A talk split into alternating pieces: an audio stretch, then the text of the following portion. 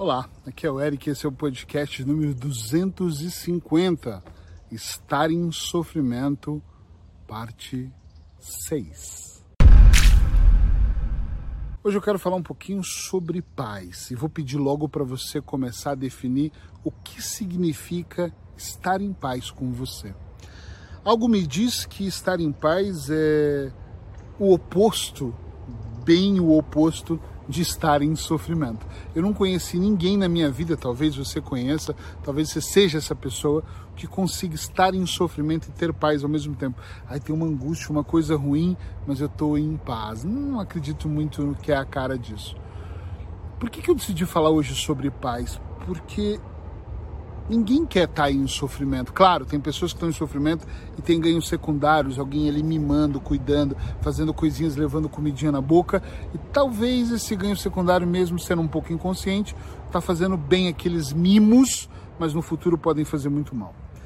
Estar em paz para mim não é nem mais estar certo. Muitas vezes eu lutei por estar certo em coisas e brigar, e hoje eu falo, não, eu posso até estar errado desde que eu tenha paz. Estar em paz para mim é estar aqui agora, ouvindo o barulho dos pássaros e gravando mesmo numa tranquilidade absoluta, porque eu sei que eu estou dentro dos meus horários.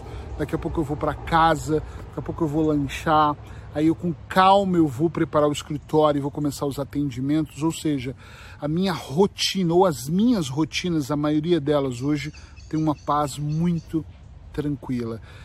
Porque eu não, não me envolvo em brigas, eu fico tranquilo e normalmente eu não permito mais estar dentro de nenhum sofrimento. O que, que uma coisa tem a ver com a outra aqui, para você não se confundir? Todas as vezes que nós fazemos coisas que roubam a nossa paz, eu acho que liga-se um alerta aqui dentro, e essa é minha opinião. Pode não concordar, né? não precisa concordar, mas eu gostaria muito que você prestasse atenção nisso. Me rouba, a maior parte das vezes que eu fui, a minha paz foi roubada, eu entrei em sofrimento por qualquer coisa. Eu faço negócios às vezes que são muito grandes, uh, financeiramente ou de tempo, de, de projeto que depende de outras pessoas. E todas as vezes que eu envolvi muitas pessoas e fiz muitas coisas e quis muitos resultados imediatos, eu deixei de dormir. Não é engraçado isso? Eu ficava preocupado, eu não sabia se eu podia confiar, eu estava na dúvida, eu vivia dentro de, de uma situação que me consumia um pouco. Todas as vezes que eu olhei para isso de maneira tranquila e pensei, agora esse projeto tem que existir confiança, eu tive paz de dormir bem. Olha, o João cuida daquilo, a Maria daquilo, cada um cuida do, da sua parte. Que eu quero dizer para você é que quando nós não reunimos um conjunto de situações no nosso dia a dia para provocar essa paz, essa tranquilidade, nós corremos um risco, não é que nós vamos estar obrigatoriamente, mas nós corremos um risco grande de entrarmos em sofrimento. Eu tenho conflitos hoje com a minha equipe, com os meus filhos, com a minha família, com a minha esposa em casa, e às vezes até com alguns clientes que eu atendo hoje mais online, eu tenho alguns conflitos. Às vezes eu quero de uma maneira, o cliente quer de outra, às vezes eu faço de uma maneira, ele acha, entendeu que deveria ser de outra maneira. Às vezes eu estou na quarta sessão de 12, ele acha que já devia estar tá curado, e eu falo, mas cura? Ninguém nem está falando de cura, eu não curo ninguém. Mas como assim? E eu tenho esses conflitos, são normais. Só que uma coisa que eu decidi e que me tirou de todos os sofrimentos da minha vida é ser o mais claro na comunicação comigo e com os outros todos. E todas as vezes que essa minha comunicação melhorou, principalmente internamente, a paz se instalou. Eric, mas você vive em paz com tudo? Não, tem dias que eu estou mais agitado, mas não significa que eu estou em sofrimento. Tem dias que eu estou muito agitado e tem dias que eu tenho até uma angústia que eu nem sei de onde ela vem faço ideia, nem vou buscar, eu só cancelo os clientes porque eu não vou atender mal e às vezes eu preciso de descansar, mas não significa que eu estou em sofrimento. Tá entendendo o que eu estou dizendo, sim ou não?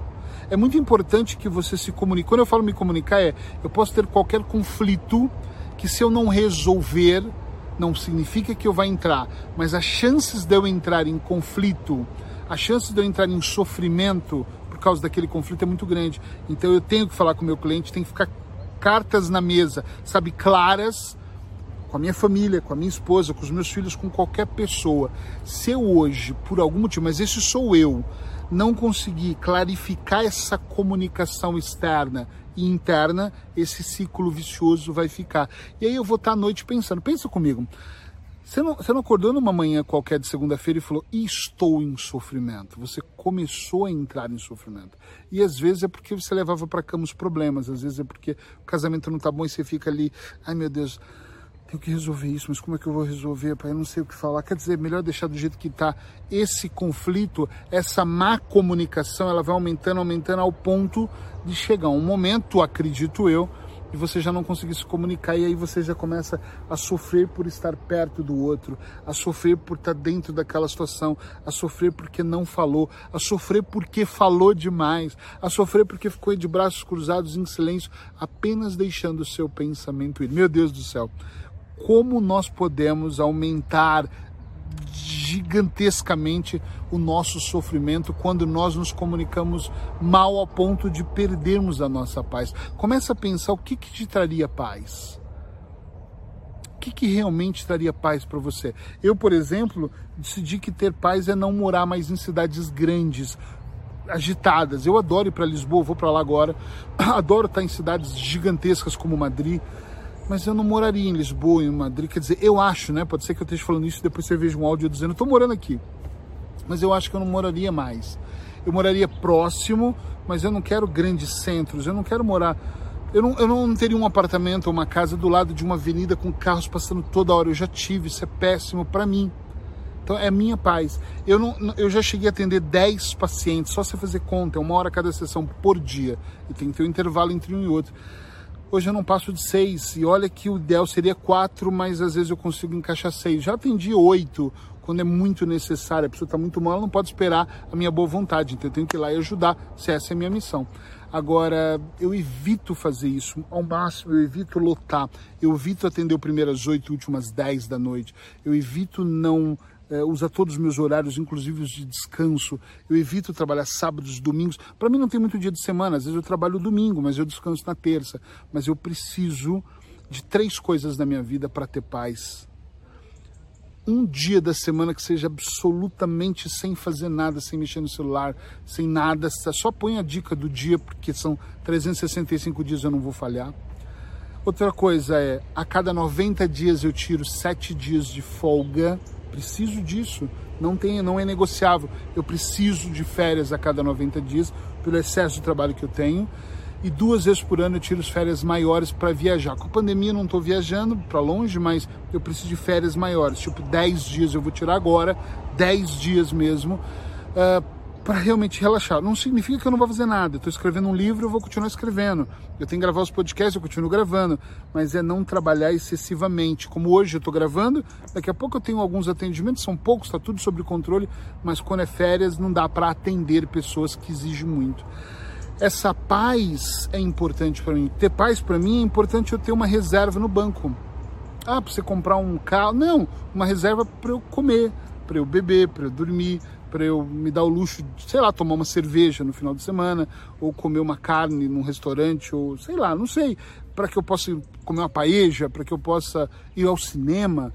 É, eu não estou dizendo de uma grande reserva, que acho que todo mundo teria que ter uma grande reserva, mas eu estou dizendo que me traz paz eu saber que eu tenho pelo menos aquele dinheiro para os meus dias dias. Me traz paz saber que minha agenda está organizada e que o meu programa está acontecendo. Por isso que eu vejo, faço tantos ajustes no meu caminho, porque faz muito sentido eu olhar e pensar, caramba, tudo isso que eu tenho feito hoje está muito ligado ao que eu quero amanhã.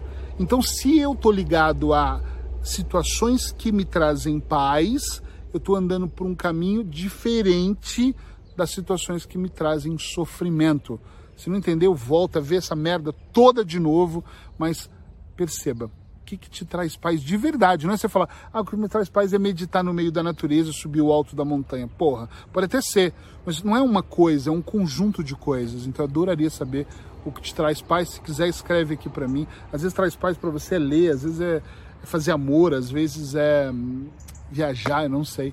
Mas você precisa de reunir um conjunto, não é um, um conjunto de coisas que te trazem paz para fazer você estar tá bem. Amanhã nós vamos encerrar esse podcast, não o podcast 365, mas essa fase de estar em sofrimento. Então, te espero aqui amanhã de manhã. Abraços hipnóticos, até lá.